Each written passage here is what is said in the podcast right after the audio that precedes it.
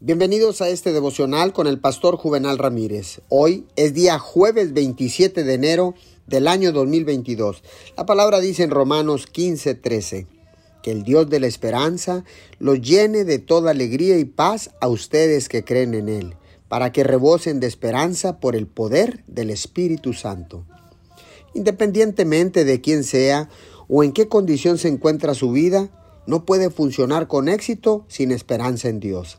Si las circunstancias son malas, seguramente necesita esperanza. Y si son buenas, necesita esperanza de que se mantendrán así.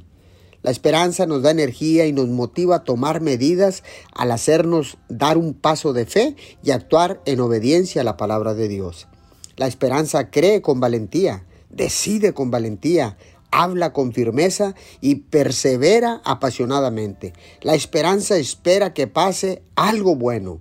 Cuando aceptamos la esperanza a propósito, influye nuestros pensamientos, nuestra perspectiva y la forma en que hablamos. La esperanza nos edifica mientras esperamos en Dios.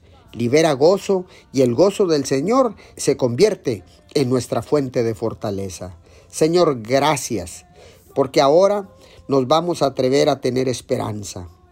Nos atrevemos a soñar, nos atrevemos a esperar Señor, que nos va a pasar algo maravilloso en el poderoso nombre de Jesús. Amén y amén.